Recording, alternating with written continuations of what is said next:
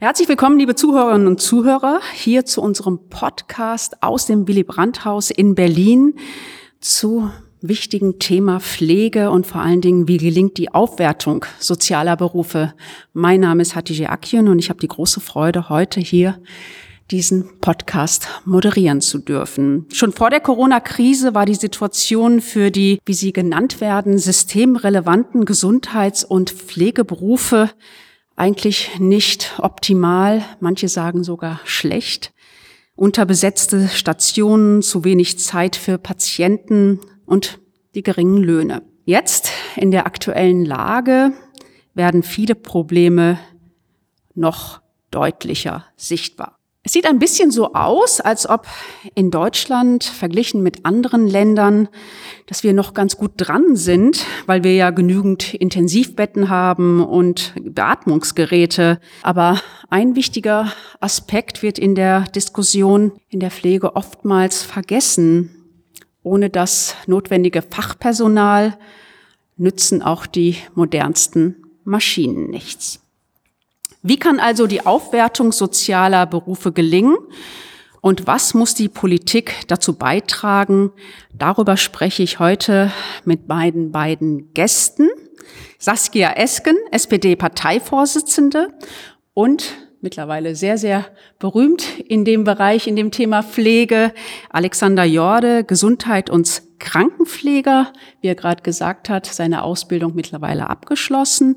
Und wer ihn noch nicht kennt, er wurde bekannt durch einen Auftritt in der Fernsehsendung AD Wahlarena im Jahr 2017. Damals noch Auszubildender in der Krankenpflege, machte er auf die Missstände in der Pflege aufmerksam. Seit 2018 ist er Mitglied in der SPD. Das freut die SPD sicherlich ganz besonders. Und sein Buch Kranke Pflege, gemeinsam aus dem Notstand, ist im letzten Jahr erschienen. Also zwei Gäste, einmal auf der Praxisseite, aus der Praxisseite und Saskia Esken auf der politischen Seite wollen wir konkret über das Thema Pflege sprechen und darüber eben, wie die Aufwertung dieser Berufe gelingen kann und welche Rahmenbedingungen geschaffen werden müssen politisch, damit es dann am Ende nicht nur bei dem Applaus bleibt. Herzlich willkommen, euch beiden. Hallo, freue mich sehr, hier zu sein. Ich freue mich auch dabei zu sein. Alexander, ich möchte gerne mit dir beginnen, weil ich hatte schon gesagt, du kommst aus der Praxis, du arbeitest in Hannover, mittlerweile abgeschlossen die Ausbildung als Kranken- und Gesundheitspfleger, arbeitest in einer Klinik in, in Hannover. Kannst du ein bisschen vielleicht von deinen persönlichen Erlebnissen und Eindrücken, vielleicht auch sogar mit Beispielen, die aktuelle Lage in der, im Pflegebereich zusammenfassen? Eine Bestandsaufnahme sozusagen? Ja, ist natürlich ein bisschen problematisch oder schwierig, das alles also im Großen und Ganzen zusammenzufassen. Also ich glaube, das Gute an der Ausbildung ist, dass man da einen relativ guten Überblick so über die meisten Bereiche in der Pflege bekommt, weil man eben in viele Bereiche reinschaut. Man hat einen Einsatz in Altenpflegeheim, man ist mal in der Psychiatrie, in vielen Bereichen des Krankenhauses, in der ambulanten Pflege. Also da hat man natürlich nicht einen Einblick, als wenn man in den jeweiligen Bereichen jahrelang arbeitet, aber man bekommt einen guten Überblick eben über die Bereiche und sieht, dass es eben in allen Bereichen immer an unterschiedlichen Faktoren eben auch mangelt. Ich habe mich jetzt nach der Ausbildung dann entschieden, auf einer Intensivstation zu arbeiten und arbeite da jetzt auch auf einer Intensivstation, die wahrscheinlich verglichen mit vielen anderen Intensivstationen noch einen relativ guten Personalschlüssel hat. Also ich betreue in der Regel nie mehr als zwei Patienten. Das ist, klingt erstmal wenig, aber es ist dennoch sehr, sehr aufwendig, weil unsere Patienten auch sehr, sehr krank sind, sehr umfangreiche Therapien haben. Und was eben das große Problem ist in der Pflege, und das war ja auch, was ich damals so ein bisschen beschrieben habe und was mir auch ein Anliegen war, eben die Anzahl von Patienten im Verhältnis zur Anzahl der Pflegekräfte. Und dass das eben eine Verantwortung und eine Arbeit bedeutet, die oftmals gar nicht zu bewältigen ist, dass man halt nur noch Zeit für das absolut Notwendige hat und manchmal nicht mal dafür.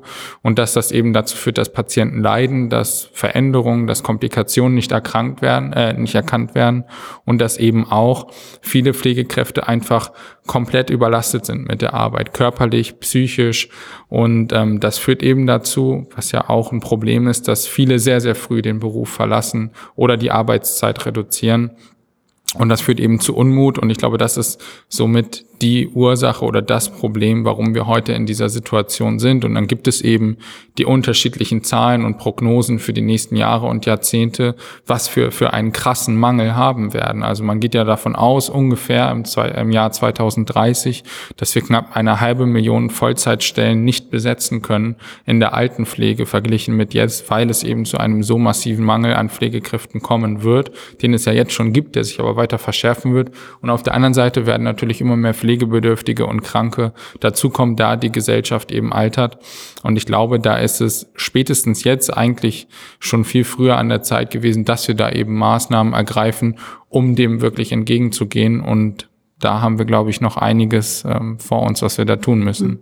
Jetzt ist es ja nicht nur seit Corona, die Probleme gibt es ja auch schon vorher, das hattest du ja auch gesagt, ähm, dass das Gesundheitssystem ähm, weg muss von der Profitorientierung und mehr eben wieder zu der Pflege, zu den Menschen und ähm, dass sich das langfristig ändern muss. Das ist der Politik ja auch schon vor Corona äh, bekannt gewesen.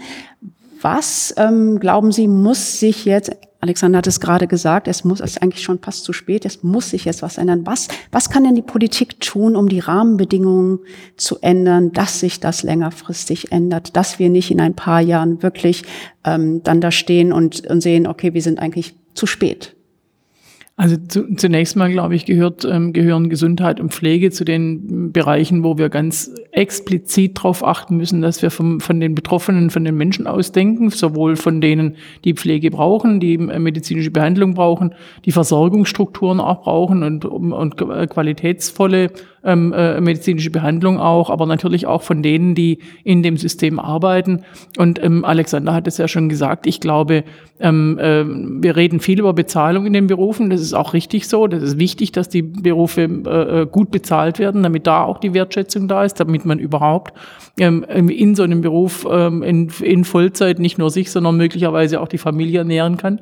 Ähm, dass aber, äh, dass es vor allem aber auf, auf die Arbeitsbedingungen ankommt, dass die Arbeitsbedingungen einfach so sind, ähm, dass die, dass die Menschen ähm, äh, in, in den Berufen in so einer krassen Überlastung und immer in einer in einem äh, Gefühl leben, ihren eigenen Ansprüchen gar nicht gerecht werden zu können, den Menschen nicht gerecht werden zu können, die da Hilfe äh, bedürfen. Denn deswegen geht man in den Beruf, da geht man nicht rein, weil man ähm, gutes Geld verdienen will und eine ruhige Kugel schieben, sondern weil man sich um Menschen kümmern will. Und das kann man dann nicht, ja.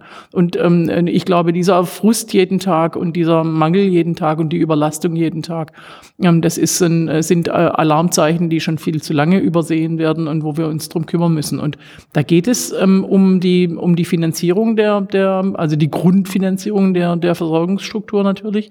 Ähm, da geht es aber auch darum, ob es eigentlich ähm, richtig ist, in, in, in so einem System, das so essentiell wichtig für die, für die Menschen ist, ähm, äh, die Konkurrenz von privaten und, und, äh, ähm, und öffentlichen Trägern zu haben. Denn ich glaube, die medizinische Versorgung ist ganz, gehört ganz entscheidend zur Daseinsvorsorge und überall da, wo sie kommunal getragen ist oder wo sie öffentlich in öffentlicher Hand getragen ist, ähm, sind die Zustände immer noch besser als im privaten Bereich. Ähm, aber insgesamt fehlt natürlich auch die Grundfinanzierung. Hm. Jetzt hört man oft, gerade von den privaten Trägern, dass äh, noch mehr Krankenhäuser abgeschafft werden sollen, also noch mehr Gewinnmaximierung. Ähm, jetzt ist doch gerade die Zeit, in der Corona-Zeit haben die Menschen ähm, ja gemerkt, wie wichtig die Gesundheitsversorgung ist. Vielleicht war es vorher gar nicht bei vielen Menschen so auf dem Schirm. Erst wenn man selber in der Situation ist, hat man vielleicht gemerkt, dass da irgendwie ein Missstand ist. Aber jetzt durch die, durch die äh, Corona-Situation sind die Menschen ja äh, sensibilisiert jeder hat in, in seinem Umfeld einen, einen Krankheitsfall gehabt. Äh, man hat wirklich äh, ganz klar sehen können, wir haben dort ein Defizit, ganz besonders was, dem, was das Personal angeht. Ähm, jetzt können wir uns natürlich darüber unterhalten, dass das alles sich ändern muss, dass ähm, die, Proble die Probleme sind ja da, die werden ja benannt. Ähm, wie kann man es denn oder welche Rahmenbedingungen müssen denn geschaffen werden? Ähm, und wer kann diese Rahmenbedingungen schaffen in der Politik, dass äh, die Deckung des Pflegepersonals zum Beispiel in Krankenhäusern, in Pflegeheimen und ambulanten Pflegediensten ähm, auch in den nächsten Jahren nicht nur garantiert ist, sondern sich auch mhm. erhöht. Alexander hat es ja gerade auch schon gesagt. Ähm, es gibt ja ein Defizit jetzt schon. Ich glaube, die Sensibilität für, für, die, für, den, äh, für, den, für das Zurückweichen der Versorgungsstrukturen, vor allem in, in ländlichen Gebieten, ist schon vorher da gewesen, jetzt aber nochmal verstärkt. Es ist auch ähm, ähm, vielleicht neu gewachsen, die Sensibilität für die Mängel in der, in, der, äh, in der Bürokratie, also in den Gesundheitsämtern vor allem, ähm, die jetzt, ähm, wo man deutlich sieht, äh, da fehlt es an Digitalisierung, da fehlt es an Vernetzung, da fehlt es auch an Personal. Aber ähm, die, die, die, die Wege, mit denen wir tatsächlich auch eine gute Versorgung in der Fläche ähm, erhalt, erhalten können, die sind bisher noch, noch unklar. Weiterhin ist unser Gesundheitssystem auf, auf ein hohes Maß an Effizienz und Gewinnmaximierung, ähm, äh, zumindest mal Kostenreduktion ähm, ähm, äh, ausgerichtet. Ich, ich bin ähm, als Kreisrätin äh, lange Jahre auch ähm, sozusagen Vertreterin der, der Trägerstruktur öffentlich getragener Kliniken gewesen und ähm, wir haben äh, jedes Jahr einen hohen Abmangel getragen. Da kann man wirklich von Gewinn, Gewinnmaximierung nicht sprechen. Ähm, und trotzdem ähm, ist natürlich der Abmangel, wird fair vom Steuerzahler getragen, ist da ständig der, der Druck dahinter äh, zu optimieren und noch mehr die Daumenschrauben anzudrehen. Und äh, am Ende geht es aber doch um äh, unser aller Gesundheit. Das heißt also, die, die, die Finanzierung muss verbessert werden. Da haben wir zum einen natürlich das Konzept der Bürgerversicherung, das heißt, dass auch wirklich alle wieder beteiligt werden am, an der Finanzierung des Gesundheitswesens. Aber die Grundversorgung ähm, muss eben auch eine, eine, eine Grundfinanzierung haben, eine grundständige Finanzierung, die aus Steuermitteln mhm. geleistet werden muss. Ich würde gerne mal ein paar Zahlen in den Raum werfen. Ähm die Gewerkschaft Verdi sagt, es fehlen bundesweit rund 80.000 Pflegekräfte in den Kliniken.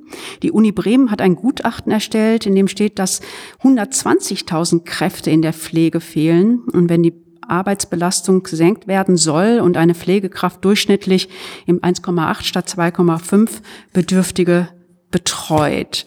Ähm, Alexander, du sagst, wir haben kein Gesundheitssystem, um einen Wirtschaftsfaktor daraus zu machen, sondern wir haben ein Gesundheitssystem, um Menschen zu heilen, um Menschen zu versorgen, die pflegebedürftig und krank sind. Und das sollte das Ziel sein und nichts anderes. Da würde doch jeder jetzt sagen, rennt bei mir offene Türen ein. Warum ist es denn nicht so? Das ist eine gute Frage, warum es nicht so ist. Da muss man die politischen Entscheidungsträger fragen, die dazu geführt haben, dass es jetzt so ist. Und das liegt nun mal ein Stück weit in den 90er Jahren, als man damals sagte, okay, wir müssen Kosten begrenzen. Damals war ja die wirtschaftliche Lage auch nicht unbedingt so gut und hat man gesagt, okay, das Gesundheitssystem ist eigentlich ein Bereich, wo man auch gut, ganz gut einsparen kann, wo man eben auch so eine Anpassung an die Lohnentwicklung gemacht hat. Das heißt, wenn die Löhne steigen, dann können auch die Gesundheitsausgaben steigen. Wenn sie aber nicht steigen oder wenn die Löhne insgesamt in Deutschland stagnieren, dann müssen auch die Gesundheitskosten stagnieren. Und das macht natürlich überhaupt gar keinen Sinn. Vor allem nicht, wenn die Gesellschaft älter wird und man kann nicht sagen, okay, jetzt haben wir gerade eine wirtschaftlich schlechte Lage, jetzt muss prozentual die Ausgaben für das Gesundheitswesen aber auch gleich bleiben. Das funktioniert ja nicht. Da muss man sagen, okay, dann muss nun mal eben der Anteil am Bruttoinlandsprodukt oder irgendeine andere, irgendeine andere messbare Einheit, an der man das vergleichen kann, muss dann eben prozentual die Ausgaben für das Gesundheitswesen steigen,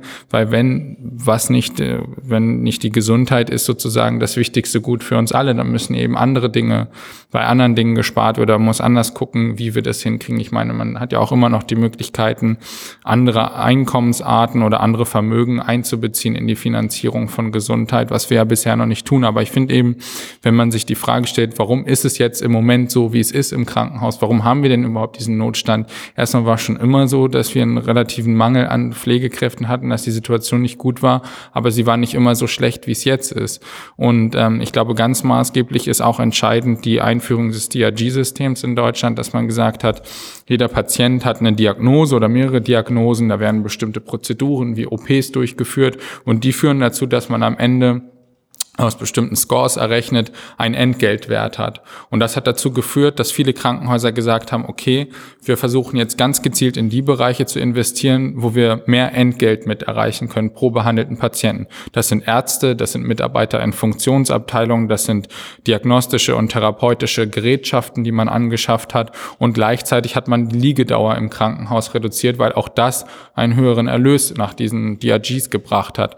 Und das hat dazu geführt, dass bei einer Berufung Berufsgruppe oder unter anderem vor allem bei der Pflege eben eingespart wurde, weil die Pflege keine relevante, erlösrelevante Berufsgruppe war. Also das ist schon mit die wichtigste Frage, wie gestaltet man die Finanzierung auch innerhalb der Krankenhäuser? Und das war eben ein Riesenfehler. Deswegen, und das finde ich auch ganz gut, wurde ja auch in dieser Legislatur das Pflegebudget wieder eingeführt, beziehungsweise die Kosten für die Pflege aus diesen Fallpauschalen herausgenommen. Das ist definitiv ein guter und richtiger Schritt. Jetzt muss man natürlich gucken, wie wird das Pflege Pflegebudget ausverhandelt, was kommt dabei rum, wer trägt am Ende die Kosten, sind die Kassen bereit, höhere Tariflöhne dann auch wirklich zu tragen. Das sind alles relevante Fragen. Aber eben dieser Punkt, wenn es darum geht, ähm, was ist jetzt wichtiger, die Gesundheitsversorgung oder die Profitmaximierung oder dass es ein Wirtschaftszweig ist. Ich glaube, klar hat man da in der Gesellschaft eine Mehrheit, ähm, die sagt, wir wollen eigentlich keine privaten Investoren in dem Bereich haben. Nun kann man aber auch den privaten Investoren oder auch Klinikketten manchmal gar nicht unbedingt vorwerfen, dass sie agieren, wie sie agieren.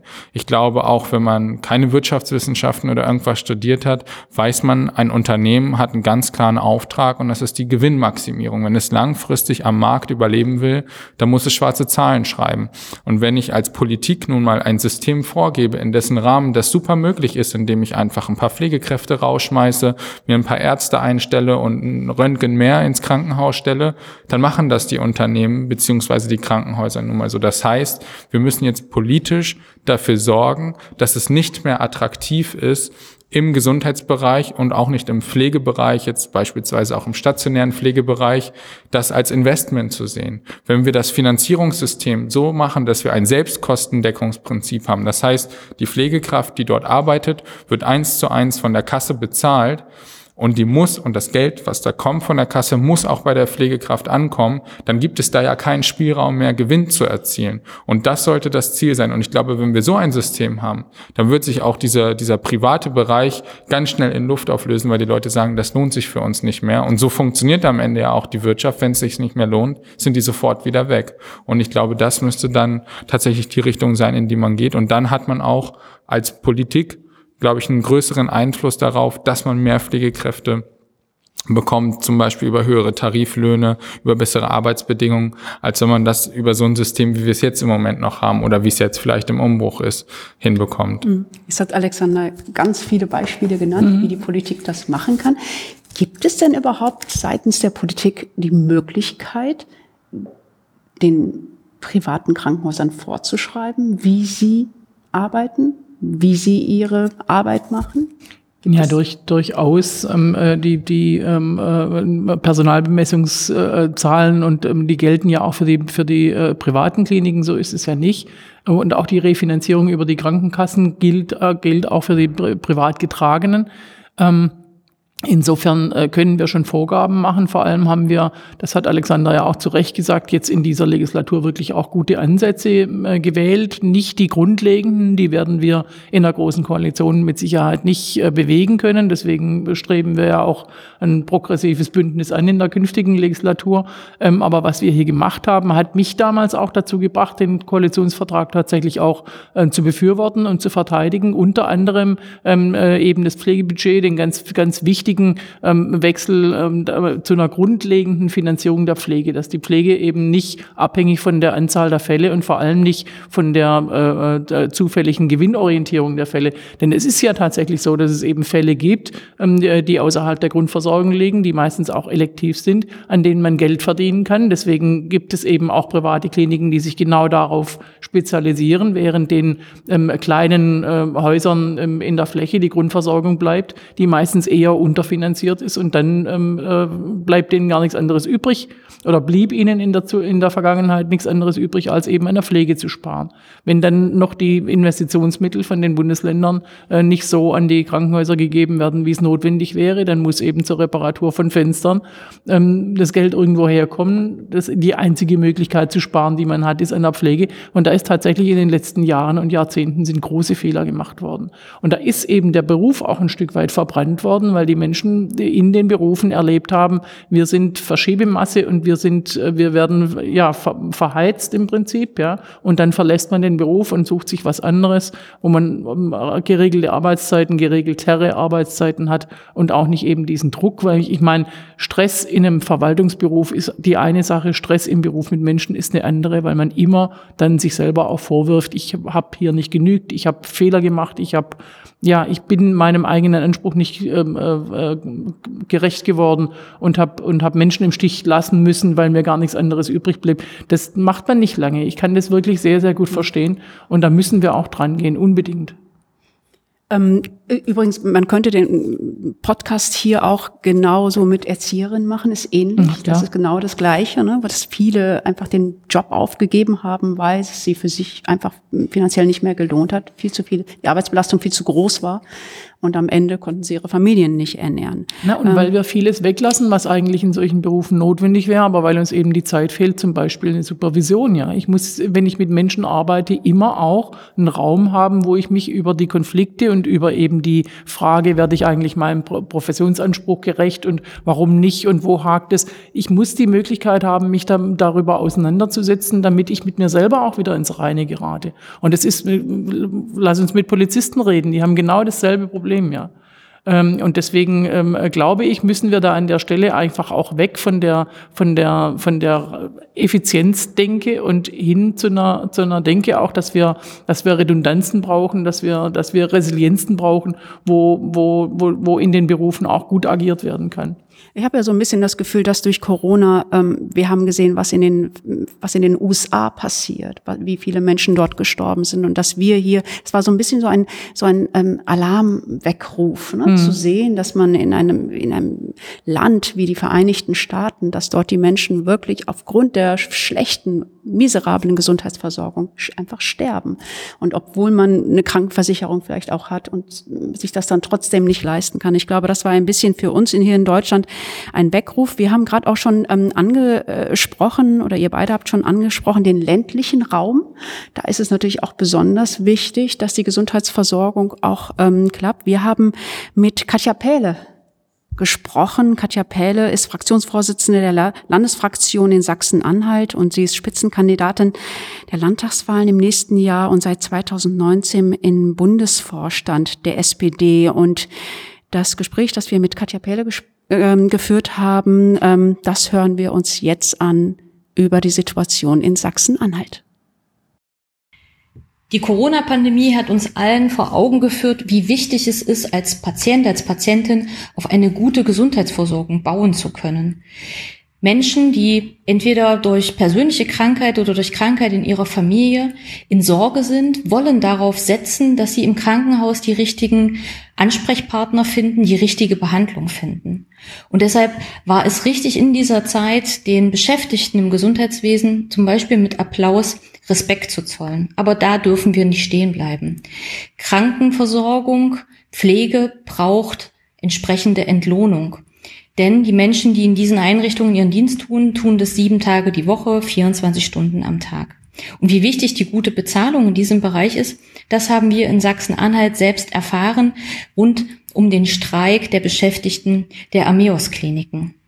Ameos hat in Sachsen-Anhalt eine Reihe von Krankenhausstandorten übernommen. Sie sind damit in eine private Trägerschaft geraten und Ameos hat mit der Übernahme die vorhandenen Tarifverträge aufgekündigt.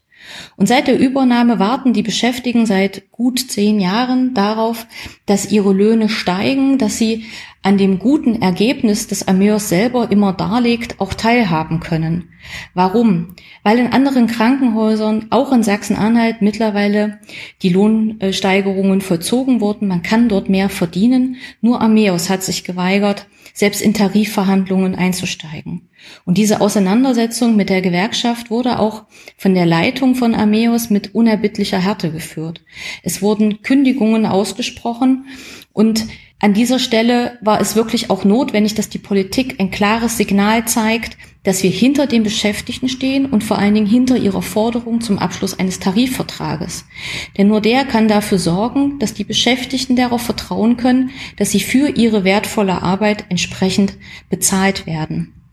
Wir dürfen nach Corona beim Klatschen nicht stehen bleiben. Es ist notwendig, jetzt in der öffentlichen Diskussion klarzumachen, dass Gesundheitsversorgung kein Beruf ist, den man einfach aus Mildtätigkeit ausübt, sondern dass man ihn fair entlohnen muss, dass man den Menschen den Respekt einfach auch in der Form der Bezahlung zeigt. Und ich glaube, Sozialdemokratinnen und Sozialdemokraten tun gut daran, diese Forderung jetzt auch laut auszusprechen und mit dazu beizutragen, dass wir hier einen Schritt nach vorne kommen. Ja, das war ein Blick aus Sachsen-Anhalt. Ähm, Katja Pehle hat es angesprochen, Gewerkschaften, die das Zusammentun. Du hast mal in einem Interview gesagt, wir haben keine Gewerkschaft, die große Teil der Pflege repräsentiert. Es sind nur wenige bei Verdi organisiert. Wir haben keinen Berufsverband, der große Teile repräsentiert. Wir haben nur in wenigen Bundesländern Pflegekammern, die gerade noch in Entstehung sind. Und weiter sagst du, wäre es nicht der ideale Zeitpunkt, jetzt eben laut zu werden, dass die Betroffenen laut werden. Und du sagst, das ist, glaube ich, eines der Hauptprobleme in der Pflege. Wir sind schlecht organisiert. Wie kann hm. man sich denn besser organisieren? Also das mit dem idealen Zeitpunkt, das habe ich nicht ganz verstanden. Also ich gehe schon davon aus und ich glaube, davon bin ich auch überzeugt, dass genau jetzt der ideale Zeitpunkt ist, sich laut zu äußern. Ähm, ja, warum die gewerkschaftliche Organisation in der Pflege so schlecht ist, das hat bestimmt viele Gründe. Ich weiß nicht, ob es schon mal irgendwie wissenschaftlich untersucht wurde. Ich habe da keine wissenschaftliche Analyse zu gesehen. Man kann es auch selber irgendwie immer nur ein Stück weit vermuten. Vielleicht hat es natürlich damit zu tun, wo die Pflege herkommt. Also, dass es eben früher sehr kirchlich auch geprägt war, dass es dann natürlich ähm, nicht so eine richtige Arbeit war, die entlohnt wurde, sondern halt in so einem Verhältnis, in so einem kirchlichen Verhältnis stand, dass man in so Mutterhäusern gearbeitet hat und sowas und dann äh, später dafür auch gepflegt wurde. Das war jetzt nicht so eine, so eine Arbeit wie als Handwerker oder sowas. Ähm, das ist vielleicht eine Ursache. Dann vielleicht auch, dass es eben lange Zeit und auch heute immer noch ein Beruf ist, der hauptsächlich von Frauen ausgeübt wird. Also auch heute liegt ja der Anteil bei Frauen immer noch bei 85 Prozent ähm, dass es da eben viele Ursachen gibt, ähm, die das alles so zusammenführen, ist natürlich am Ende auch egal, warum es so ist der Punkt ist, dass wir es ändern müssen und dass wir das in Zukunft und am besten schon heute anders machen müssen. Ich meine, die Verhandlungen ähm, für den TVED, die fangen jetzt an. Das ist im Prinzip der wichtigste Tarifvertrag für die Beschäftigten in der Pflege, weil gerade die Kirchen, wo das ja mit dem, da, mit dem Tarifrecht, mit dem Streikrecht leider auch 2020 immer noch so ist, dass die Arbeitnehmerinnen und Arbeitnehmer dort eingeschränkte Rechte haben, ähm, dass die sich auch anpassen an den TVED und auch der TVL, also der Tarifvertrag der Länder, passt sich auch ein Stück weit anderen in TVÖD. Das heißt, das ist der wichtigste Tarifvertrag und ähm, da beginnen eben jetzt so langsam die Verhandlungen und dann eventuell und hoffe ich auch ähm, die Streiks und ähm, da kommt es dann eben darauf an, dass wir da mitmachen als Pflegekräfte. Und andere Länder zeigen, wie gut das funktionieren kann, wenn man mal in die USA oder meinetwegen auch nur nach Luxemburg schaut oder ähm, beispielsweise nach Finnland oder Norwegen. Ähm, das sind alles Länder, da sind Pflegekräfte deutlich besser organisiert und haben dann im Verhältnis zur Gesamtgesellschaft in ihrem eigenen Land ähm, auch deutlich höhere Löhne, beispielsweise in den USA. Dort ist es natürlich, wie in vielen anderen Ländern auch, ein Studium, was in den Pflegeberuf führt. In Deutschland ähm, sind wir da noch bei einem anderen Stand Standard aktuell. Aber dort ist es so, da gibt es Registered Nurses, die verdienen über 100.000 Dollar im Jahr. Das ist dort normal, teilweise in einigen Bundesstaaten. Und da sind wir natürlich noch weit von entfernt. Aber es zeigt, dass der Beruf dort teilweise ein anderes Ansehen hat, dass man aber auch, wenn man sich vernünftig gewerkschaftlich organisiert und dann auch für gute Löhne kämpft, eben auch gute Löhne bekommen kann. Und ich finde auch, dass dieser Aspekt der guten Löhne nicht unbedingt ein Aspekt ist, der Politik tangiert. Also das ist eigentlich unsere Aufgabe. Unsere als Arbeitnehmerinnen und Arbeitnehmer, uns dafür einzusetzen. Und ich finde es eigentlich schade, dass wir überhaupt einen Pflegemindestlohn brauchen, ähm, weil ich bin sehr davon überzeugt, wenn wir uns vernünftig organisieren würden, könnten wir selber Löhne erreichen und Zugegebenermaßen sind die Löhne im, im öffentlichen Dienst ja auch bedeutend besser als dieser Pflegemindestlohn.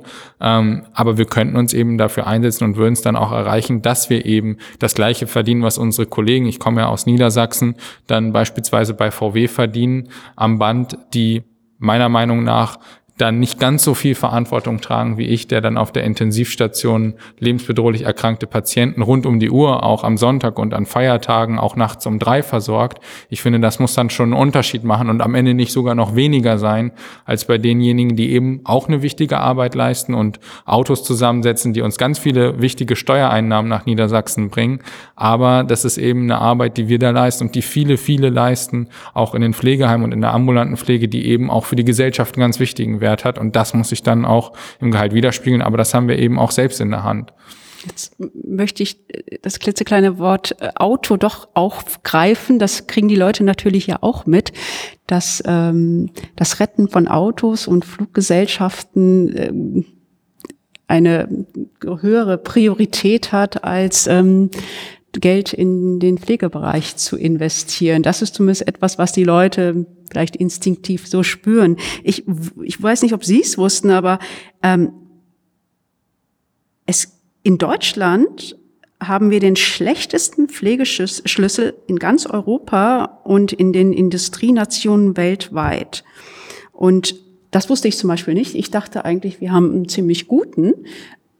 Wie kommt wie, wie kommt das zustande, dass man denkt, naja, eigentlich sind wir ja ganz gut aufgestellt und wenn man dann liest, dass man eines der schlechtesten äh, Pflegeschlüssel in Europa hat, wie kommt diese Diskrepanz zustande? Tja, das ist halt, wenn man selber einen Eindruck davon hat, dass es in Deutschland ziemlich gut läuft, dann liegt das wahrscheinlich daran, was man aus den Medien so aufnimmt. Und ähm, die Frage, warum der Zustand der Pflege heute so ist, wie er ist, ist nicht nur eine Frage, was die Politik falsch gemacht hat, sondern in meinen Augen auch, was der Journalismus falsch gemacht hat. Also es hat ja damals nach der Wahlarena das erste Mal überhaupt so richtig angefangen, dass Pflege so ein Thema war und auch jetzt wieder durch Corona.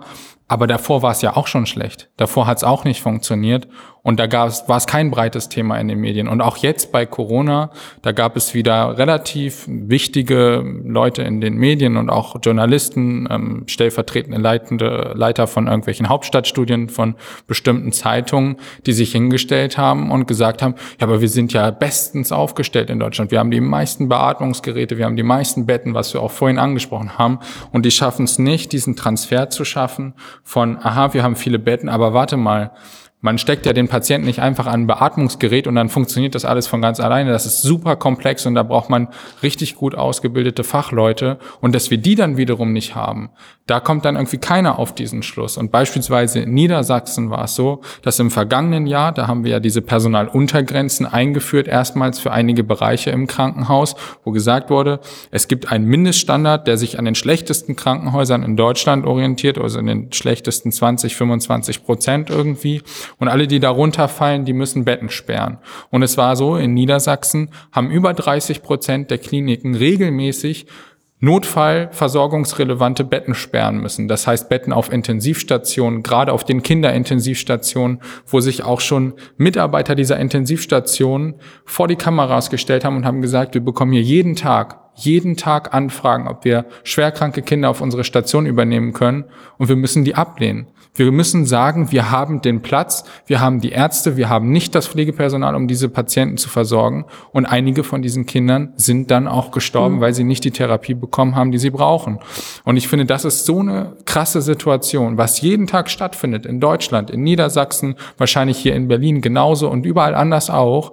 Und trotzdem spielt das in der öffentlichen Berichterstattung häufig, meiner Meinung nach, gut, ist auch eine subjektive Empfindung, aber es spielt eine untergeordnete Rolle. Und Politik und Journalismus ist ja immer auch ein Gegenspieler. Und wenn vom Journalismus kein Druck kommt, dann passiert auch in der Politik meistens zu wenig in einem bestimmten Bereich. Und da würde ich mir eben auch wünschen, dass nicht nur die Politik mehr dazu macht, sondern dass es eben auch im Journalismus, sei es jetzt im TV oder sei es bei den Zeitungen, dass da einfach noch mehr Aufmerksamkeit für dieses Thema kommt und auch konkretere Nachfragen, dass wir auch da nicht nur im politischen Bereich mehr Experten bekommen, sondern auch im journalistischen Bereich, die auch bei bestimmten Fragen noch konkreter nachhaken können und noch besser im Bereich drinstecken, als immer nur die Platten fragen, wie der Pflege geht schlecht, was machen wir jetzt? Ach ja, ein bisschen mehr Gehalt, ein bisschen bessere Arbeitsbedingungen, sondern dass man eben ganz konkrete Dinge anspricht und auch so jemanden wie Jens Spahn, der ja nun wirklich oft vor Kamera steht, dann dann auch mal auf bestimmte Fragen, gerade was die Finanzierung und ähnliches angeht, auch mal festnagelt und auch mal in spezifische Fragen verwickelt. Und das fehlt mir einfach ein Stück weit auch. Ich glaube, ähm, der Fokus verstärkt sich noch mehr seitens des Journalismus, wenn die Politik natürlich aktiv wird. Also wenn die Politik sich hinstellt und sagt, so, das setzen wir jetzt wirklich auf unsere Agenda, das ist jetzt mein Thema. Mhm. Und wenn die dann natürlich vorbrechen, dann bleibt es den, den Journalisten gar nichts anderes übrig, als darüber zu berichten. Ich würde gerne. Na ja. Okay. Also wir haben jetzt wirklich, also finde ich, gerade in dieser Legislatur ein paar ganz, ganz interessante, wichtige Dinge angepackt, wie die Reform der Pflegeausbildung, aber auch das Sofortprogramm, die konzertierte Aktion. Das sind aber Themen, wenn man die draußen vorträgt, dann werden die an dem Tag möglicherweise mal ähm, äh, besprochen, aber dann ist es auch wieder vorbei. Und ähm, es müsste ja eher so sein, dass das Thema, weil es wirklich für viele Menschen, nicht nur für diejenigen, die in der Pflege arbeiten, sondern auch für die, die gepflegt werden und auch für die Angehörigen derer, die gepflegt werden, ähm, äh, wirklich ein, ein, ein ganz essentieller Punkt ist, ja, ob die, ob die Pflege ähm, ausreichend ausgestattet ist mit Personal, wie die Arbeitsbedingungen sind und wie am Ende dann mit, mit, mit den Menschen auch geholfen werden kann. Das ist doch ganz entscheidend für uns und es spielt trotzdem im Alltagsleben keine Rolle. Das ist aber natürlich mit denen, die jetzt ähm, in, in, in anderen, die wir jetzt so nennen, systemrelevanten Berufen arbeiten, nicht viel anders. Ja, dass auch da wir in so einer Drucksituation, wie wir sie jetzt hatten durch Corona, plötzlich feststellen, holla, das ist ja doch für unser aller Leben ziemlich ähm, ja essentiell wichtig ähm, und und dass wir es möglicherweise auch als Gesellschaft mal sehen und nicht nur als einzelne Betroffene in der Situation, dass ich mal 14 Tage oder drei Wochen aufs Gesundheitssystem angewiesen bin und dann bin ich ja hoffentlich wieder gesund und wieder raus. Ja, es muss ein Thema sein, das in der Mitte der Gesellschaft steht und ähm, dafür sind wir nur heute auch, haben wir uns auch zusammengesetzt, um unter anderem dafür zu sorgen, dass die Pflege stärker in den Fokus rückt. Mhm. Ähm, ich habe hier so ein Papier vorliegen, die Beschlussvorlage für, die, für den äh, SPD-Parteivorstand und da ist ein toller Schwerpunkt, mhm. habe ich mir anmarkiert. Unser Schwerpunkt, wir wollen bessere Qualität, bessere Arbeitsbedingungen und bessere Löhne in der Pflege, steht hier. Wie kommt man denn zu ausreichend Personal in der Pflege und bessere Qualität? Was könnten das für Maßnahmen seitens der Politik sein? Ja, das sind so korrespondierende Röhren, wie wir, wie wir jetzt schon gehört haben, wenn die, wenn die Leute wegen der schlechten Arbeitsbedingungen ihre, ihre Arbeitszeit reduzieren, weil man es nicht aushält, ähm, dann beißt sich der, da die Katze in den Schwanz sozusagen. Würde man die Arbeitsbedingungen verbessern, könnten die mehr arbeiten, würden, würden weniger äh, ähm, Pflegekräfte fehlen. Würde man sie so motiviert bekommen, dann würden dadurch die Arbeitsbedingungen automatisch besser werden, wenn mehr Personal da ist. Ja, das ist so ein, ähm, äh, ein äh, Thema, das man, das man einfach mal anpacken muss, um dann nach vorne zu kommen. Wir versuchen dann natürlich auch ähm, äh, durch Zuwanderung von, von, von Pflegekräften aus dem europäischen und auch ähm, aus dem außereuropäischen europäischen Ausland ähm, uns zu behelfen. Und das ist auch, das ist auch gut und hilfreich, ähm, aber kann alleine nicht genügen.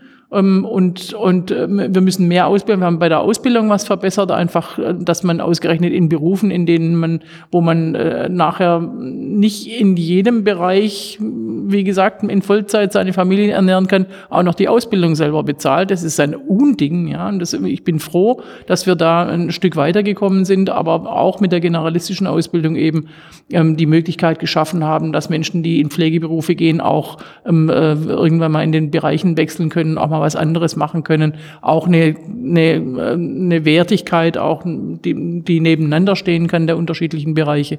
Da haben wir gute Schritte gemacht, aber ähm, also einerseits die, die, die Zahl der, der, der Pflegekräfte, der Stellen sozusagen zu erhöhen, zu wenig Stellen zusätzlich zu schaffen, am Ende aber auch zugeben zu müssen, es gibt ja die Menschen gar nicht, wir kriegen die Stellen gar nicht besetzt. Ähm, dann hat die Politik was gemacht, hat möglicherweise auch ist im Bundestag, ähm, haben die Kolleginnen und Kollegen von mir die Hand gehoben, aber wir werden nicht wirksam, weil die, weil die Menschen fehlen, ja.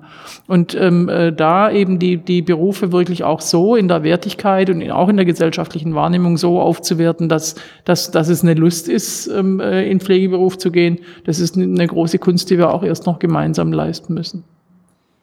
Also vielleicht klingt es ein bisschen naiv, aber ich kann mir zum Beispiel vorstellen, wenn ich gut bezahlt werde für den Job, dann mache ich die Arbeit auch gerne. Ich glaube, bei den meisten Menschen liegt es tatsächlich an der Bezahlung. Also bei den Erzieherinnen und Erziehern ja ähnlich. Das heißt, die Arbeitsbelastung ist zu hoch für das, was ich bezahlt bekomme. Wenn ich aber gut bezahlt werde, dann sage ich doch, ach, ich habe eigentlich ein gutes Monatseinkommen, ich kann meine Familie damit ernähren, kann vielleicht sogar auch ein, zwei Mal in Urlaub fahren im Jahr und lebe eigentlich ganz gut, habe eine gute Lebensqualität und ich mache den Job auch noch gerne, dann bleibe ich auch dabei. Also im Grunde ist es doch, vielleicht klingt es naiv, aber eigentlich ist es doch ganz klar, man muss es doch eigentlich nur gut bezahlen.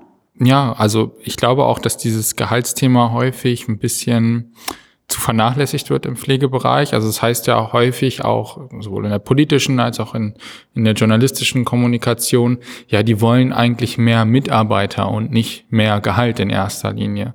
Ähm, ich glaube aber, dass das so ein bisschen eine Fehleinschätzung ist und dass das daher kommt, dass vielen in der Pflege immer die Option ge gegeben wurde. Wenn, dann wurde gesagt, wenn ihr jetzt mehr Gehalt bekommt, dann können wir aber auch nicht noch eine neue Pflegekraft einstellen. So, das war immer die Argumentation. Geld oder Personal. Und jetzt vielleicht noch die dritte Komponente Zeit dazu. Und ähm, ich glaube, dass wir von, von ähm, allem mehr brauchen.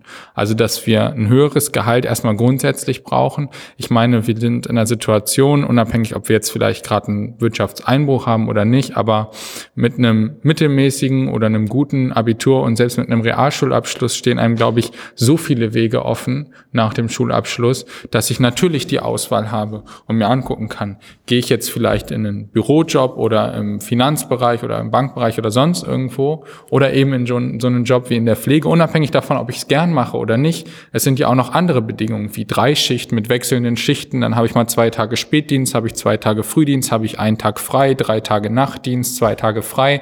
Das ist ja ein heilloses Durcheinander häufig. Und arbeite dann auch noch an Wochenenden und wenn ich mal was mit Freunden starten will am Wochenende, heißt es ja, da können wir nicht, kannst du nächstes Wochenende und dann kann ich wieder nicht. Und das ist auch eine sehr massive Einschränkung des sozialen Lebens. Und wenn man sich dann vielleicht sogar noch politisch oder anders irgendwie im, im, im sozialen Bereich oder auch oder in der Freizeit engagieren will, dann hat man da auch kaum Möglichkeit und kommt nochmal zusätzlich unter Stress, wenn man das gar nicht in dieses Schichtleben eingeordnet bekommt. Und wenn man dann eben sieht, ich habe aber trotzdem die gleiche Wochenarbeitszeit wie jemand, der von 8 Uhr bis 16 Uhr im Büro sitzt, habe ich auch die gleiche Zeit wie 39 Stunden, 38,5 oder 40 Stunden, dann finde ich, ist das nicht gerecht, weil dieses Schaukeln zwischen den vielen Schichten und sowas, das muss auch wieder ausgeglichen werden, am Ende durch eine geringere Wochenarbeitszeit. Und natürlich schaue ich mir auch an, oder ich gehe mal davon aus, dass die meisten das tun, wenn sie sich für einen Beruf entscheiden, was verdiene ich da überhaupt? Und wenn ich dann sehe, okay, ich trage dort Verantwortung schon mit jungen Jahren und brauche nur einen, einen doofen Fehler zu machen und töte vielleicht einen Menschen dadurch, und bekomme das Gehalt dafür. Oder ich sitze im Büro, bearbeite Formulare, kümmere mich darum und darum oder arbeite irgendwo am Band oder wo auch immer und bekomme das Gleiche dafür, habe aber jedes Wochenende frei. Ich habe Weihnachten frei, ich habe Silvester frei und ähm, da werden sich natürlich viele von Anfang an für den anderen Beruf entscheiden. Und dann ist es natürlich auch so, dass viele sehr früh aus dem Beruf gehen. Das ist ja auch immer, wird ja auch immer vergessen, dass wir auch Leute zurückgewinnen könnten, wenn eben Gehälter und Arbeitszeit und Arbeitsbedingungen angepasster werden. Das heißt, ich glaube, ums abzukürzen und nicht zu ausführlich zu machen. Es gibt ganz konkrete Punkte, die man ändern kann. Das eine ist natürlich das Gehalt. Das haben wir ja vorhin auch schon thematisiert. Da haben wir aber auch selber viel Einfluss drauf über gewerkschaftliche Arbeit. Das andere sind Wochenarbeitszeiten. Das sind äh, Ruhezeiten. Auch da gibt es ja Ausnahmen, die vom Gesetzgeber so toleriert werden, dass wir kürzere Ruhezeiten haben. Zum Beispiel bei Spätfrühwechseln. Dann geht man um neun Uhr abends von der Arbeit weg und muss am nächsten Morgen teilweise um sechs Uhr schon wieder auf der Matte stehen. Wenn man dann überlegt, wer in diesem Beruf arbeitet, viele Mütter, viele Frauen, die sich dann zu Hause kommen, sie nach Hause, kümmern sich noch um die Kinder. Morgens vorm Aufstehen werden die Schulbrote geschmiert und dann fährt man wieder los. Da hat man vielleicht, wenn es hochkommt, fünf Stunden Schlaf und dazwischen ja auch noch Arbeit zu Hause. Und ähm, das heißt, dass wir definitiv eine Reduktion der Wochenarbeitszeit brauchen, höhere Gehälter. Dann natürlich, wenn man sich anschaut, die Arbeitsbedingungen, da ist ganz klar der Pflegeschlüssel. Natürlich können wir jetzt nicht, wo wir im Moment einen Schnitt von 1 zu 13 haben auf den Stationen im Krankenhaus, sagen, ja, ab morgen betreuen wir nur noch sieben Patienten pro Pflegekraft. Dass das nicht funktioniert, ist auch klar. Aber da müssen wir Schritt für Schritt zu einem System kommen, wo wir auch im Moment nicht alle Stationen inbegriffen haben diese Personaluntergrenze, sondern nur wenige, dass wir alle Stationen erstmal einbegreifen und dass wir dann, da sind wir auch im Moment dabei, das zu entwickeln, mit diesen Personal äh, Pflegepersonalregelung 2.0, dass wir ein Anreizsystem schaffen für die Krankenhäuser, genug Pflegepersonal auf den Stationen einzusetzen.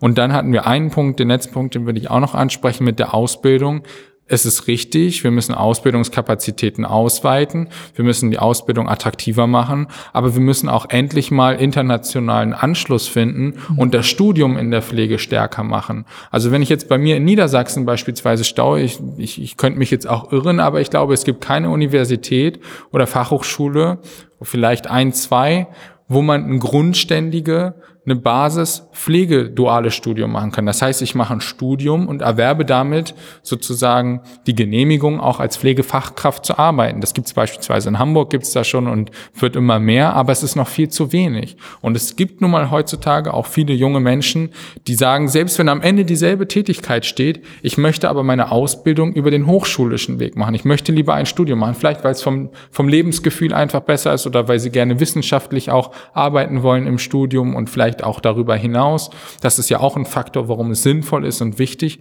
Aber ich glaube, dass wenn wir die, die bisherige Ausbildung um ein Studium erweitern, also dass man entweder die Möglichkeit hat, eine Ausbildung zu machen oder ein Studium, dass wir dann auch wesentlich mehr Menschen gewinnen, die sich dann für diesen Beruf begeistern und dafür entscheiden. Soziale Arbeit, auch ein Beruf, den man wahrscheinlich über eine Ausbildung ausbilden könnte, aber hat einen riesig hohen NC, weil die Attraktivität durch das Studium da ist. Ich würde das mal ganz kurz gerne zusammenfassen. Also bessere Bezahlung, bessere Arbeitszeiten, äh, bessere Ausbildungsmöglichkeiten und da war noch was Personal Ja, mehr, genau, der mehr Personalschlüssel. So, das ja, sind klar. jetzt vier Forderungen. Die sind schon Mhm. ziemlich konkret.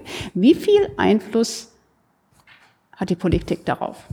Die Politik hat da allen Einfluss. Das ist nicht, ähm, äh, äh, dass es alles in der Luft hinge. Ähm, Alexander, die, die, die Leute sind deswegen so schlecht organisiert in, in, äh, in Gewerkschaften, weil sie keine, keine Wirksamkeit dieser Organisatiert, Organisiertheit mehr erlebt haben. Ja, in der IG Metall äh, organisiert zu sein, bringt einfach mehr Benefit. Ja, also die äh, tun sich nicht schwer damit, auch junge Leute zu werben in den Branchen. Äh, und so muss es eben sein, dass die Leute auch erleben, das bringt mir was, wenn ich in der Gewerkschaft bin, weil dann äh, wenn wir uns zusammentun, dann verändert sich was. Aber auf der anderen Seite auf dem Verhandlungstisch beim, beim TVÖD sitzt ja am Ende die Politik und muss es auch refin refin refinanzieren äh, über die, über die Krankenkassen oder auch über eine eben grundständige äh, Finanzierungsmethoden. ich denke, dass die Grundversorgung und auch, dass die Versorgung mit Pflegekräften, dass wir da wegkommen müssen von der, von der äh, Finanzierung über die Fallpauschalen auf jeden Fall. Das war ein ganz wichtiger Schritt. Insofern, wir haben wichtige Schritte gemacht, aber ähm, man kann, wie gesagt, man, wir hätten auch 50.000 Stellen schaffen können statt 8.000, die wir ins, ins, in Koalitionsvertrag geschrieben haben. Aber die Leute sind ja nicht da. Das heißt also, wir müssen auch wirklich Schritt für Schritt vorgehen, aber konsequent Schritt für Schritt vorgehen und nicht wieder zurückfallen in, in, die, in, die, ähm, in die Effizienz denke. Wir haben jetzt ähm, äh, von Bertelsmann, glaube ich, vor einem Vierteljahr oder einigen Monaten jedenfalls nochmal eine Studie vorgelegt bekommen, wie viele Krankenhäuser noch geschlossen werden müssen. Von dieser Denke müssen wir wegkommen. Die, die, die Versorgung in der Fläche muss aufrechterhalten werden. Ja, sie muss auch hochwertig sein, ähm, äh, qualitativ. Das ist schwierig in kleinen Krankenhäusern. Dann muss man Verbünde schaffen. Und ja, diese Strategien, die ja eigentlich alle ähm, äh, da sind, aber vor allem müssen wir dafür sorgen, dass der Pflegeberuf ähm, ja nicht nur attraktiv wird im Sinne von gute Bezahlung. Das ist sicher auch ein Faktor, aber ich glaube, ähm, äh, Geld ist an der Stelle nicht der Motivator, sondern es ist eine Grundbedingung. Also eine Grundbedingung muss natürlich sein, dass ich mich ordentlich, dass ich mein Leben ordentlich finanziert habe und dass ich ja aber die Arbeitsbedingungen und was Alexander gesagt hat, dass, dass die auch sozialverträglich sind, dass ich mich überhaupt mit Leuten verabreden kann, weil ich einigermaßen planen kann, wie ich arbeite. Das sind alles Dinge, die damit reinspielen, wenn junge Leute sich für diesen Beruf entscheiden sollen. Am Ende spielt die Mission trotzdem eine Rolle. Ich, also ich gehe nicht im Pflegeberuf, wie gesagt, wegen des Geldes, sondern im Normalfall, weil ich helfen möchte. Ja, aber, aber die Wertschätzung muss auch da sein im Laufe des Lebens und im Laufe der, der Tätigkeit auch erhalten bleiben und nicht verloren gehen, so dass man dann rausgeht aus dem Beruf. Und dann hast du noch was Wichtiges gesagt, Alexander, nämlich die vielen Frauen, die in den Berufen arbeiten, Kinder haben, die natürlich die Arbeitszeit reduzieren müssen, weil unser Bildungssystem ihnen das auch ein Stück weit abverlangt, dass sie da mithelfen müssen am Nachmittag Beitrag ähm, und, und äh, dass wir da auch Verbesserungen hinbekommen, damit die auch ihre Beschäftigungsanteile erhöhen können. Da haben wir, könnten wir, glaube ich, viel äh, äh, gewinnen. Ich habe bei mir im Wahlkreis ein besonderes äh, Beispiel gehört von einem übrigens privaten Träger, der sagt, wir definieren in Zukunft Vollzeit bei uns mit 36 Stunden, weil die Leute haben weite Anfahrtswege. Wir definieren neun Stunden Schichten. Dann haben wir auch bessere Übergaben als bei acht Stunden Schichten. Und die Leute arbeiten vier Tage die Woche und sind viel zufriedener weil die drei Tage frei haben, ja. Und das, also solche Überlegungen, dann noch ein Familienmanager, der dafür sorgt, dass irgendwie alles gut funktioniert, wenn jemand von außen kommt das, das zeigt, dass da ein Mangel da ist und dass man sich darum bemühen muss, gute Leute zu bekommen, dass man sich darum bemühen muss, dass Arbeitszufriedenheit da ist. Und das ist offensichtlich noch nicht überall in den Strukturen angekommen. Ähm, und die denke stattdessen, naja, in der Pflege können wir sparen, weil wir brauchen äh, an einer anderen Stelle die Refinanzierung. Von da müssen wir endlich weg davon kommen, weil, weil ohne Pflege funktioniert die Gesundheit nicht. Die funktioniert natürlich auch ohne Maschinen nicht, aber am Ende hängt es wirklich an der Pflege. Ich würde gern einen Punkt noch ansprechen, weil der auch immer wieder äh, die Menschen beschäftigt Leute in meinem Alter, die ihre Eltern pflegen lassen müssen, die greifen oft zurück auf ausländische Pflegekräfte. Inwieweit ist das denn ein Problem, dass wir vielleicht, das was du gerade gesagt hast, Schritt für Schritt weiterkommen, dass wir da vielleicht ein bisschen stagnieren, dass die ausländischen Pflegekräfte ähm, es für weniger Geld machen? Naja, man muss da auf jeden Fall unterscheiden. Das ist ja ein ganz anderer Sektor in der Pflege, als in dem ich jetzt beispielsweise beschäftigt bin oder auch der ähm, in der stationären Pflege. Also wir haben ja im Krankenhaus Pflegekräfte, da haben wir in der Regel Krankenpflegekräfte. Gut, bald gibt's nur noch Pflegefachmänner und Pflegefachfrauen und Altenpflegekräfte und sowas. Aber wir haben ja das Krankenhaus als Bereich, wir haben das Altenpflegeheim als Bereich und klar gibt's in den beiden Bereichen auch Pflegekräfte mit Migrationshintergrund, also die auch eben auf der, aufgrund der Arbeitssituation zu uns kommen. Das sind ja aber in der Regel dann alles auch Fachpflegekräfte, also die sind gut ausgebildet und ähm, leisten auch eine gute und wichtige Arbeit. Ähm, wenn man jetzt in diesen privaten Bereich schaut, ähm, das ist ja nun wirklich, also wenn man sich gerade auch diese Unternehmen anschaut, die dann diese Pflege Pflegekräfte sozusagen vermitteln, was ja auch nicht immer Pflegekräfte sind. Die sind manchmal auch überhaupt nicht ausgebildet als Pflegekraft. Ähm, ja, das ist, ich weiß gar nicht, ob ich dafür ein anderes Wort finde, aber schon fast moderne Sklaverei. Wenn man sich dann anschaut, wie günstig diese Pflegekräfte sind und die machen den ganzen Monat 24 Stunden Pflege, kann man ja gar nicht aufrechnen, wie viele Arbeitsstunden das wären. Mindestlohn ist das wahrscheinlich astronomisch weit entfernt von dem, was, was die da kriegen. Und ähm, da gibt's ja dann auch ganz klare Abstufungen. Da, da gibt es welche mit einer fachlichen Ausbildung, mit guten Deutschkenntnissen und dann geht das immer weiter runter und der Preis sinkt dann immer und wenn man ganz unten angekommen ist beim günstigsten Preis, dann hat man dort jemanden, der weder eine fachliche Ausbildung hat, noch die deutsche Sprache spricht. Und das sind dann meistens auch Personen, die wirklich ausgenutzt werden, die dort mit ganz, ganz wenigen Euros abgespeist werden, die da rund um die Uhr zu Hause sind und alles machen müssen, die gar keinerlei irgendwelcher irgendeinen Schutz bekommen, die ein Arbeitnehmer oder eine Arbeitnehmerin in Deutschland haben müsste, keine Ruhezeiten, ähm, keine Sozialversicherung teilweise. Also das ist wirklich, das sind Zustände, die die tolerieren wir schon seit sehr langer Zeit, weil wir einfach wissen, ohne diese Menschen würde die Versorgung komplett zusammenbrechen, weil diese Menschen, die die die dann diese Menschen zu sich holen, die machen das ja auch nicht unbedingt aus einem bösen Willen, sondern weil sie gar nicht anders zurechtkommen würden. Und weil die Rente und die Pflegeversicherung nicht ausreicht, finanziell, um die Menschen eben im, im Pflegeheim versorgen zu lassen oder über einen ambulanten Pflegedienst versorgen zu lassen. Also da müssen wir uns wirklich was ausdenken. Entweder diese Menschen vernünftig bezahlen und dann auch diejenigen nur zulassen, die auch wirklich pflegen dürfen, weil sie es können. Oder man muss eben schauen, wie man, wie man die Versorgung in der ambulanten Pflege verbessert, wie man die Versorgung in der stationären Pflege verbessert. Und ich halte auch überhaupt nichts davon, immer von diesem ähm, ja, wie man sagt immer, alte Menschen ins Pflegeheim abschieben. Das ist kein Abschieben. Es kann nun mal nicht jeder pflegen. Jens Spahn beispielsweise wurde auch mal in einer Talkshow gefragt, könnten Sie Ihre Eltern pflegen? Und als er dann gesagt hat, er weiß es nicht oder nein, da haben Leute mit Buhrufen reagiert oder er wurde im, im Internet dafür angefeindet. Es kann nun mal nicht jeder.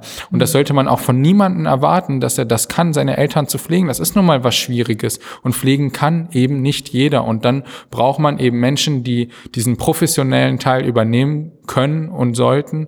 Und das muss dann eben auch finanziert werden von der Pflegeversicherung. Und ich glaube, da sind wir auch in der SPD uns relativ einig, dass wir das ja auch voll finanzieren wollen und nicht, dass die Leute dann in die Sozialhilfe rutschen, weil sie sich eben nicht leisten können. Aber da muss man definitiv ran.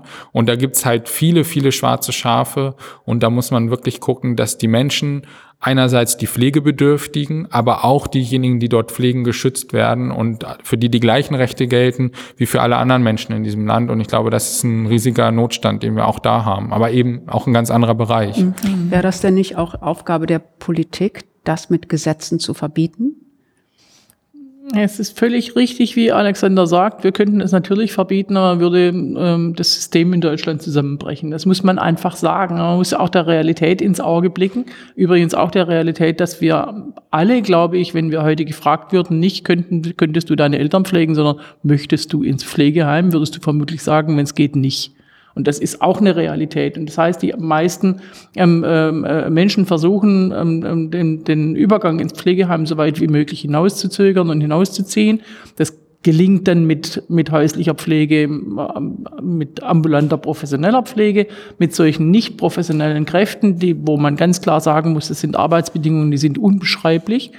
Die Arbeitsbedingungen der, der ähm, Angehörigen, die es alleine machen, sind aber auch unbeschreiblich. Das muss man auch dazu sagen. Ja? Und die sind übrigens auch nicht ausgebildet. Und auch da geschieht ja viel, was nicht so sein sollte, wie es eben nun mal leider ist. Ich habe meine beiden ähm, Eltern und auch ähm, äh, äh weitere äh, Verwandte zunächst in der häuslichen und dann ähm, auch in der äh, stationären Pflege begleitet und ähm, äh, muss sagen, das sind alles sehr, sehr schwierige Situationen auch für die Familien und jedes, jedes, jedes Verständnis dafür, dass man auch Wege findet, um es für sich selber so richtig zu gestalten, wie es irgend, wie es irgend äh, geht.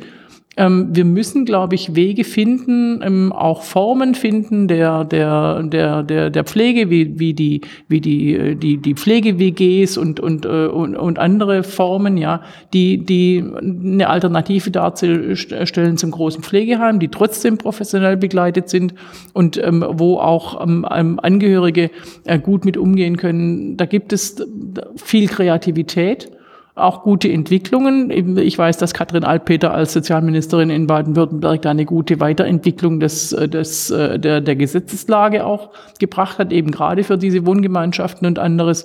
Ähm, und, und dann können wir auch Schritt für Schritt dazu kommen, ähm, da Vorschriften zu machen. Aber im Moment zu sagen, das regeln wir alles weg, das, weil wir es nicht sehen wollen, ja, da würde, da würde, ja, würde ein System zusammenbrechen und das darf man auch nicht äh, missachten. Ich würde gerne zum Schluss mit euch beiden einen kleinen Ausblick in die Zukunft wagen. Nicht zu weit in die Zukunft. Ich hab, das haben wir hier herausgearbeitet heute. Wir können uns nicht noch mehr Zeit lassen, was ähm, die Veränderungen in der Pflege angeht. Sagen wir mal, ähm, die nächste Regierung, die ist ja schon dann bald, nach den Wahlen nächstes Jahr. Ähm, ich fange mit dir an, Saskia. Dein Blick in die nahe Zukunft. Wie stellst du dir den Pflegebereich optimalst vor? Optimalst.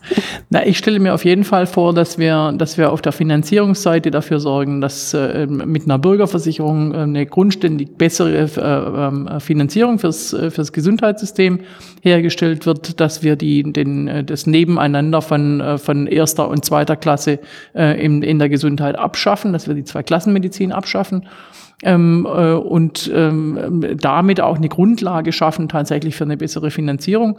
Ähm, ich stelle mir vor, dass junge Menschen, äh, wie gesagt, aus einer Mission heraus in diesen Beruf gehen, dass sie aber auch wissen, mit diesem Beruf äh, habe ich erstens Entwicklungsmöglichkeiten, ich kann mich weiterentwickeln, ich kann ähm, im, im Leben nochmal auch einen anderen Weg wählen und ich kann immer ich habe immer die, die, die, die Wertschätzung meiner Tätigkeit und im finanziellen wie im, im, äh, im äh, ideellen äh, Sinne im, im, äh, im Rücken. Und ähm, äh, jeder Mensch, der als, äh, als Versorgungs- oder pflegebedürftiger Mensch ähm, sich da hineinbegeben muss, der hat auch die Gewissheit, dass diejenigen, die da mit ihm arbeiten, an ihm arbeiten, ihn mitbegleiten und unterstützen, ähm, äh, da gut versorgt sind und, äh, und äh, für, eine gute, ähm, äh, für eine gute Pflege sorgen können. Das klingt gut, Alexander, für dich, aus der Praxis, von der Praxisseite aus. Ja, also ich würde, glaube ich, mit dem, dem meisten so übereinstimmen. Natürlich eben, dass wir möglichst bessere Gehälter haben im Pflegebereich, ähm, in allen Bereichen der Pflege, aber eben vor allem auch in den Bereichen, wo wir noch keine Tarifverträge haben. Ähm, die sind ja noch mal deutlich weiter weg von einem guten Gehalt, als wir das jetzt im Krankenhaus sind. Das muss man ja auch äh, ganz klar so sehen, dass wir eben massiven Aufbau auch von Kapazitäten an Universitäten haben, an Berufsschulen ähm, für die Pflegeausbildung, dass wir ähm, da vielleicht auch ein Stück weit, das haben wir jetzt gar nicht so sehr thematisiert, aber auch in der Art und Weise, wie Bildung finanziert wird. Wir sind ja nicht im Berufsbildungsgesetz, wir sind nicht an den öffentlichen Berufsschulen. Da wird das dann auch noch rausgenommen aus den Krankenhausbudgets für die Ausbildung teilweise, dass wir da auch dazu kommen, dass die Bildung auch im Bereich der Pflege gestärkt wird, dass wir eben für alle Bereiche ähm, der stationären Pflege, egal ob jetzt Altenpflegeheim oder Krankenhaus, in jedem Bereich festgelegte absolute Untergrenzen gibt, die nicht unterschritten werden dürfen beim Personal und es dazu noch ein Personalbemessungsinstrument gibt, was vorgibt, was wäre der ideale Pflegeschlüssel und dass die Krankenhäuser finanziell belohnt werden, die da möglichst nah rankommen oder diesen erreichen und eben die Krankenhäuser, die das nicht tun, entsprechend sanktioniert werden dass wir es natürlich schaffen, vielleicht auch Zukunftskonzepte zu entwickeln, gerade für den ländlichen Raum, dass es auch sowas ähm, wie Community Health Nurses gibt, also Pflegekräfte, die speziell ausgebildet sind, die auch bei zunehmendem Ärztemangel ähm, bestimmte Dinge in der primären Versorgung auf dem Land beispielsweise übernehmen können. Also dass auch mehr Kompetenzen auf den Pflegeberuf übertragen werden, was auch zu einer Attraktivitätssteigerung führt, wenn es denn dann auch entsprechend vergütet wird. Und dass wir einfach generell den Pflegeberuf attraktiv machen, nicht nur im Sinne, dass wir Zeit haben, was natürlich wichtig ist, dass es viel Geld gibt oder ausreichend Geld, was auch wichtig ist, aber dass es einfach das ist, was es eigentlich auch sein sollte, ein vielfältiger und komplexer Beruf, wo ich alle Möglichkeiten habe, mich zu entfalten, aber das immer ohne Zeitdruck und ohne das Gefühl, dass ich nie mit meiner Arbeit fertig werde, sondern dass man eben als junger Mensch sagt, okay, das ist ein Beruf mit Perspektive, wo man ja auch sagen muss, wenn ich mich nicht ganz doof anstelle, werde ich niemals arbeitslos werden. Es wird immer pflegebedürftige Menschen geben. Das sieht man auch in so einer Phase wie jetzt, bietet so ein Beruf natürlich Sicherheit. Und ähm, das einfach für junge Menschen, wenn man in die Schule geht und egal ob Junge oder Mädchen, wenn man die Leute fragt, was würdest du gerne für einen Beruf ausüben später mal und die dann durchaus mit Stolz auch sagen würden, ich würde gerne Pflegekraft werden oder Krankenpfleger oder sowas und es nicht als einen Beruf angesehen wird, ähm, der sozusagen am Rockzipfel des Arztes irgendwelche Assistenztätigkeiten übernimmt und vielleicht noch mit Sexismus belegt irgendwelche Klischees erfüllt, sondern dass es wirklich ein eigenständiger und verantwortungsvoller Beruf ist, der heute einen ganz anderen Stand hat als vielleicht noch vor 100 Jahren und das wäre so das, was ich mir wünschen würde. Klingt nach einem Deal. Das klingt wirklich gut. Ich, ich, ich bin ja so zwischen euch beiden. Also ich bin jetzt nicht mehr der junge Mensch, von dem du gesprochen hast, aber also wenn ich dir zuhöre, ähm, bekomme ich richtig Lust auf den mhm. Beruf. Es ist wirklich etwas, was äh, mich anspricht. Und wenn, das, wenn die Rahmenbedingungen stimmen, könnte ich mir das vorstellen. Und wenn die Politik das auch noch schafft, diese Rahmenbedingungen alle umzusetzen, ähm, dann bin ich beim nächsten Mal dabei. Krankenpflegerin. genau, ein Beruf mit Zukunft. Und ich hoffe, dass viele Zuhörerinnen und Zuhörer heute vielleicht auch äh, Lust bekommen haben, sich mal mit dem Beruf des Pflegers, der Pflegerin auseinanderzusetzen und vielleicht auch Lust bekommen hat, ähm, vielleicht sich auch zu erkundigen, was für ein toller Beruf das eigentlich ist. Ich möchte mich ganz, ganz herzlich bedanken. Ich habe eine Menge gelernt. Vielen Dank, Alexander, für, die, für den Einblick aus der Praxisebene, auf der Praxisebene. Vielen, vielen Dank, Saskia, auf der politischen Ebene. Und ähm, ich, ich sehe da eigentlich gar keine, gar keine Diskrepanz. Ich glaube, das, das hat sich jetzt ziemlich angenähert. Zumindest fühlte sich das für mich so an, hier in der Mitte. Äh, vielen, vielen Dank, dass ihr da wart. Vielen, vielen Dank, dass ihr ähm, so ausführlich über das Thema Pflege gesprochen habt. Und ähm, ich freue mich auf unser nächstes Treffen. Sehr gerne, ich freue mich auch. Danke.